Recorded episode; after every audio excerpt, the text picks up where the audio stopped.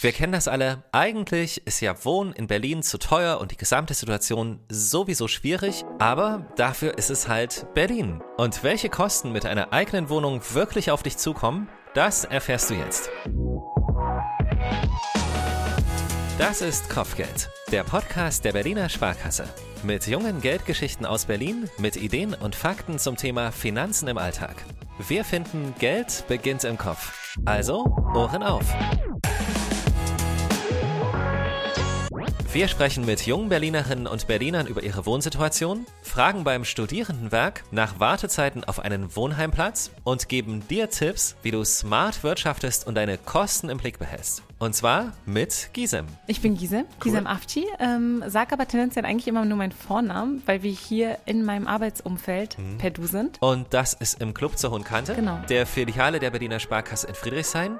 Ich bin Michael, schön, dass ihr dabei seid.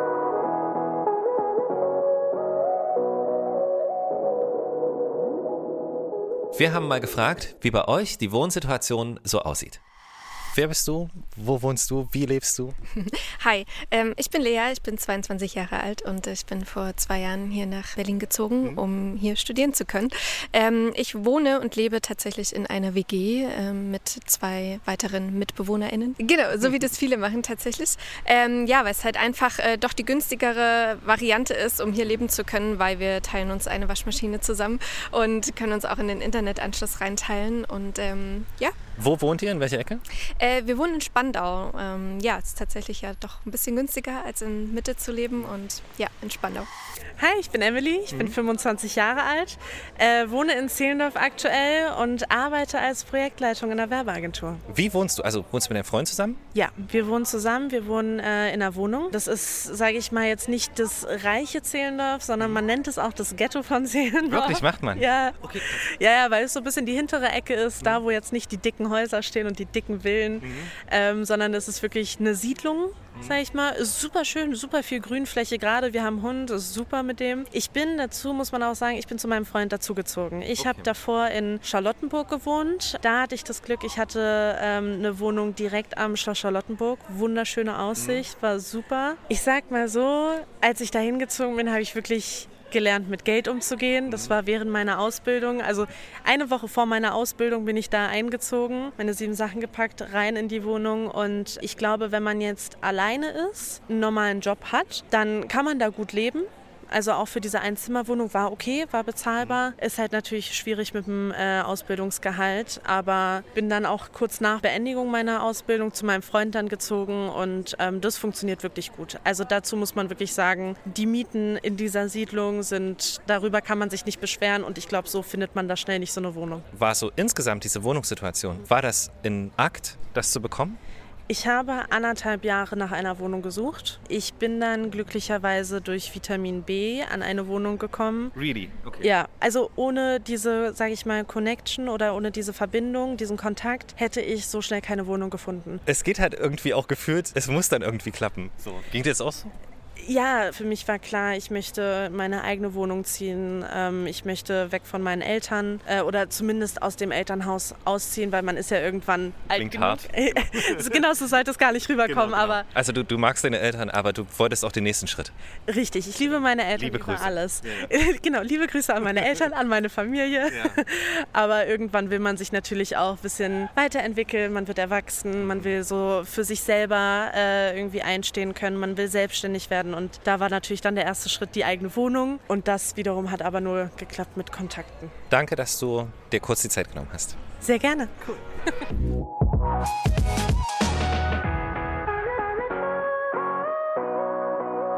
mein kleiner Faktencheck. Berlin ist in Sachen Kosten für ein WG-Zimmer mittlerweile auf Platz 2 in Deutschland. Mal kurz verarbeiten die Information.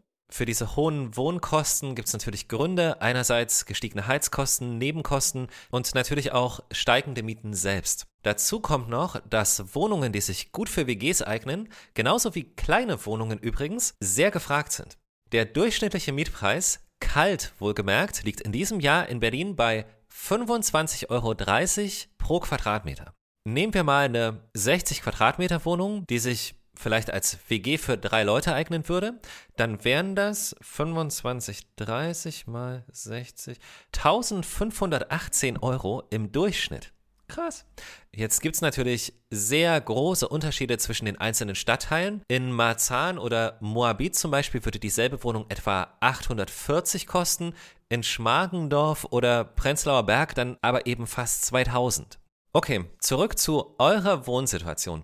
Gisem, ist es ein Thema auch mit Kundinnen und Kunden? Also bei unseren jungen Kunden jetzt gerade ist es wirklich ganz, ganz häufig, dass es ähm, WGs sind, mhm. ähm, dass man sich einfach die Wohnung teilt oder halt mit einer Freundin zusammenzieht. Also ich glaube, gerade in so einem Spot wie in Berlin, wo die Mieten ja extrem hochschießen, mhm. macht es sich einfach auch ein bisschen angenehmer und schöner Total. zu leben, dass man so ein bisschen Geld über hat und sich die Miete splitten kann. Aber das ist ja wahrscheinlich auch so ein Thema, was eine Rolle spielt, mhm. wenn so die Finanzen auseinandergenommen werden. Also wie hoch die Belastung ist. Genau, die richtig. finanzielle. Ja, so. das stimmt, genau. Also wenn wir uns generell mal die Einnahmen und die Ausgaben mhm. angucken, meistens in so Form von ähm, so Haushaltsrechnung. Ja, genau. genau Haushaltsrechnung. Ah ja, ein Haushaltsbuch ist übrigens auch eine ganz klare Empfehlung, aber jetzt genau, genau. Ey, aber das wissen, ich glaube sogar, das wissen ganz viele Leute schon. Extrem gut. Total. Ganz klare ja. Empfehlung, weil das ist einfach der erste Schritt, um zu mhm. gucken, okay, ähm, vielleicht fehlt es dem einen oder anderen auch an Geld oder generell einfach, um sich so eine Übersicht zu machen, wo geht mein Geld hin. Also du hast gesagt, es sind schon ein paar dabei, von denen weißt du, WG setzt sich so durch, macht ja auch Sinn mhm. in Berlin, weil ja. das Angebot ist entsprechend, also das müssen wir keinem sagen, nee.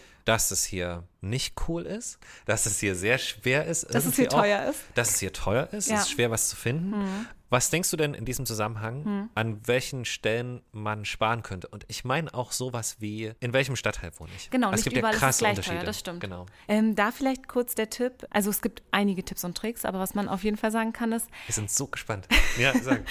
nicht unbedingt im Stadtkern von Berlin suchen. Mhm. Also erstmal ist nicht überall alles gleich teuer, das stimmt, aber gerade so in den Randbezirken ist es immer ein bisschen günstiger. Mhm. Das ist vielleicht so das eine. WGs haben wir schon erwähnt. Man hat geringere Mietkosten und vielleicht als netten Beigeschmack, äh, man lernt neue Leute kennen. Hey, Vielleicht wer das will. Auch nicht schlecht. Super gern, genau. Ja, ja, und was in jedem Fall auch immer ein ganz guter Tipp ist, ist langfristige Mietverträge. Da denkt Echt man auch jetzt? gar nicht mal so dran, ja. Aber wenn man gerade bei der Suche nach Wohnungen einfach mal nach langfristigen Mietverträgen guckt, da muss man natürlich ein bisschen mehr fragen. Mhm. Aber wenn man da so ein, ähm, eine Miete aushandelt mhm. oder bespricht ja. und mit der Miete zufrieden ist, Okay, und dann auch noch prüft, dass in diesem Mietvertrag, also die Miete halt einfach fest ist, hat man lange eine Stabilität. Ist vielleicht auch mal ganz nett. Man weiß quasi, hm, okay, die drei Jahre zahle ich auf jeden Fall diese Miete, egal was passiert. Wenn du dich auch verpflichtest, lange da drin zu bleiben. Das ist es. Was ist denn aber, wenn ich jetzt in einem hm. Jahr wieder rausziehe? Hm. Haben wir auch eine gute Nachricht, aber ähm, die Zeit vergeht ja so wahnsinnig schnell. Alle, alle sagen doch, oh, das Jahr ist schon wieder vorbei. Ja. Das spricht natürlich auch ein bisschen für einen langen das Mietvertrag. Wohl, ja. Die Zeit geht eh um. Ja. Und zwar sehr, sehr schnell. Stimmt, mit einem langen Mietvertrag muss man natürlich ganz klar sich das gut überlegen. Genau.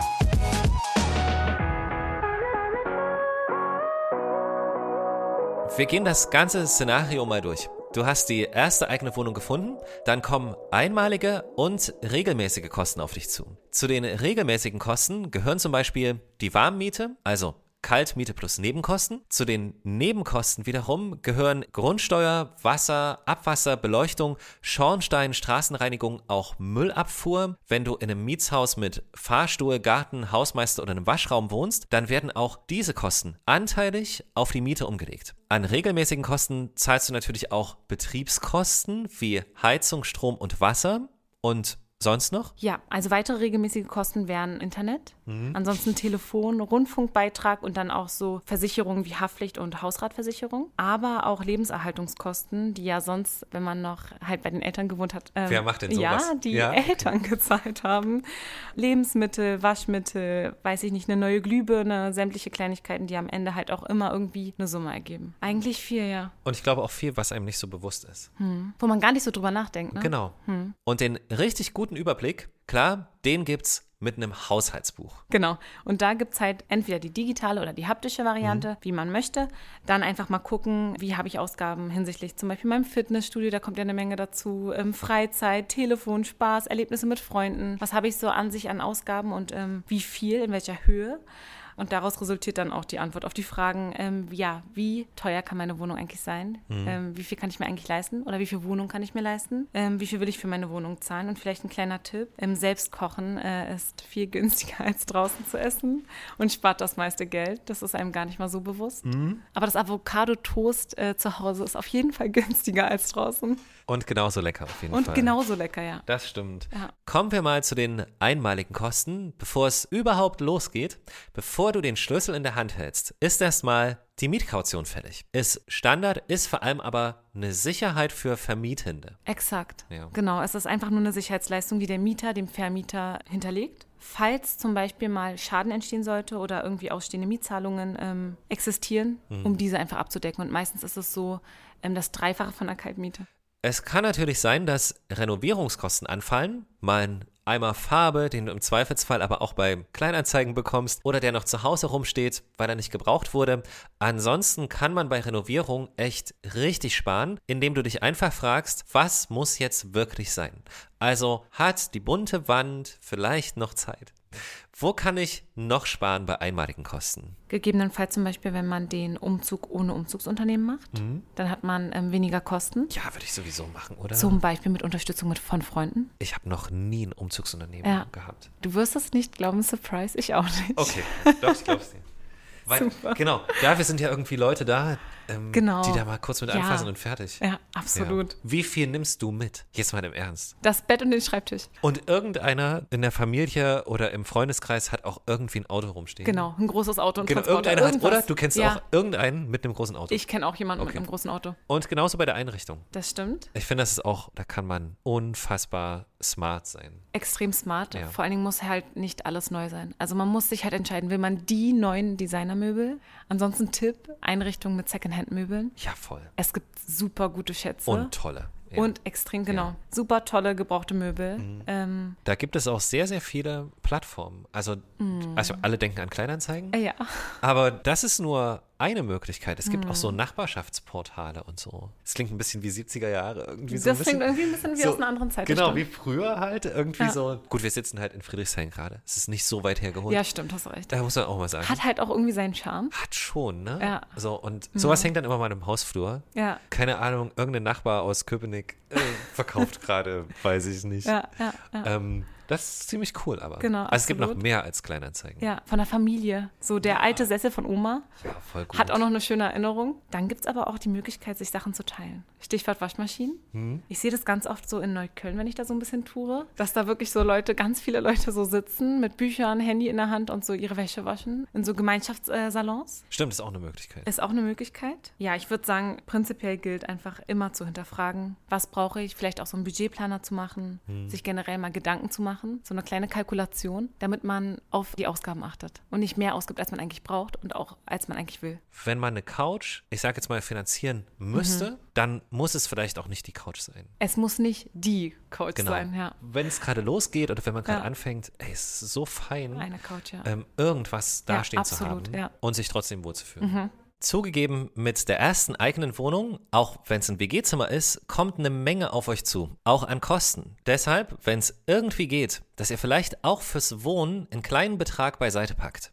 Und uns ist klar, dass das manchmal auch nicht oder nur sehr schwer möglich ist. Aber was nützt die schönste Wohnung im Lieblingskiez, wenn das Geld für andere Sachen dann nicht mehr reicht? Weißt du, wie ich meine? Ähm, ich verstehe deinen Punkt. Nichts ist schöner, als das Geld direkt zu haben und ja, sich darüber keine gesagt. Gedanken zu machen. Ja nicht sich Gedanken zu machen, wie bekomme ich das Geld, mhm. sondern wenn was ansteht, das Geld zu haben. Und deshalb, und ich, das klingt immer so öde, aber macht es einfach Sinn, wirklich erstmal ein bisschen Geld zur Seite zu legen. Und ich spreche jetzt nicht davon, es in einen Fonds zu packen oder irgendwo anzulegen. Es geht um die realistischen Kosten, die wir jeden Tag haben. Mhm. Und äh, da wollen wir nicht unseren Fonds für auflösen genau. oder irgendwas verkaufen oder was auch immer, sondern einfach das Geld zur Verfügung haben und das Geld sparen. Auf, keine Ahnung, ein Tagesgeldkonto, ein Sparbuch, irgendwas, mhm. was immer ständig verfügbar ist, wo man sagt, okay, Mist, Handy ist kaputt oder in der Wohnung ist irgendein Problem, zack, ich kann es zahlen. Eigentlich wäre cool zu sagen, okay, also die Wohnung ist 50 Euro günstiger, ja.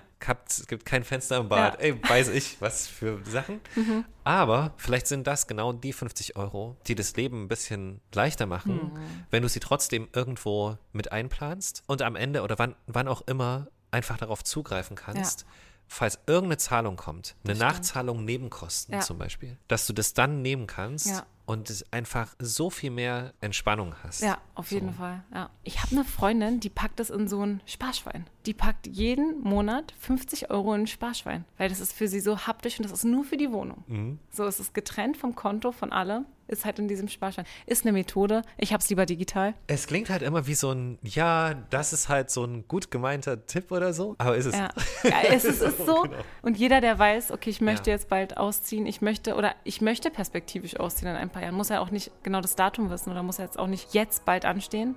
Hiermit die Aufforderung, spart.